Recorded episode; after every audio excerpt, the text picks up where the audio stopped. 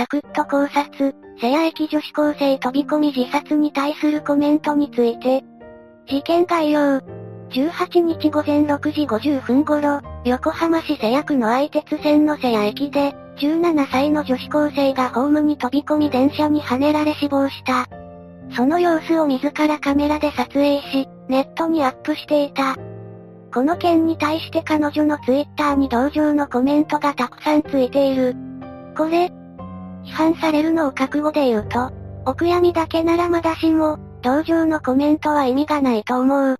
もちろんコメントしている人は心優しい人間だと思います。でも意味がない。嫌な言い方になるけど、亡くなった女子高生のツイッターに自分は優しい人間です。って書いているみたい。生前彼女に対して一生懸命何かを伝えるのは意味があるかもしれない。しかし亡くなった後、コメントにそれを書いて誰が見るか考えているのだろうか。そう、その子の他に自殺したいと考えている子。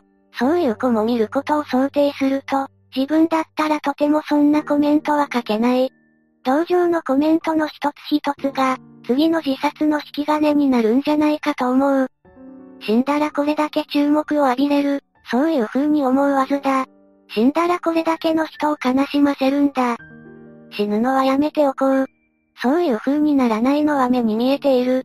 なぜなら、その女子高生はそれだけコメントをもらえたが、自分が死んでもそのコメントをもらえると思えるポジティブさがその人にあるとは思えない。わかっているのは注目されることだけ。ウェルテル効果で実証されている通り、自殺報道は自殺率を上げる。日本に自殺が多いのは、自殺報道だけでなく、個人に対して批判コメントを出しづらいというのがあるのではないか。同情するコメントよりも、批判コメントの方が次の自殺を防止する上で意味があるのではないか。かわいそうとか、気持ちがわかるとか。そういうことは簡単に言えるし、周りの賛同も得られやすい。もちろんいいねしかつかないと思う。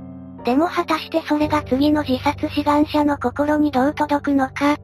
そんなコメントよりも、〇〇へ相談すればよかったのに、とか、〇〇にシェルターがある、とか、具体的な解決策を提示することが、さらなる自殺を減らすことにつながるのではないか。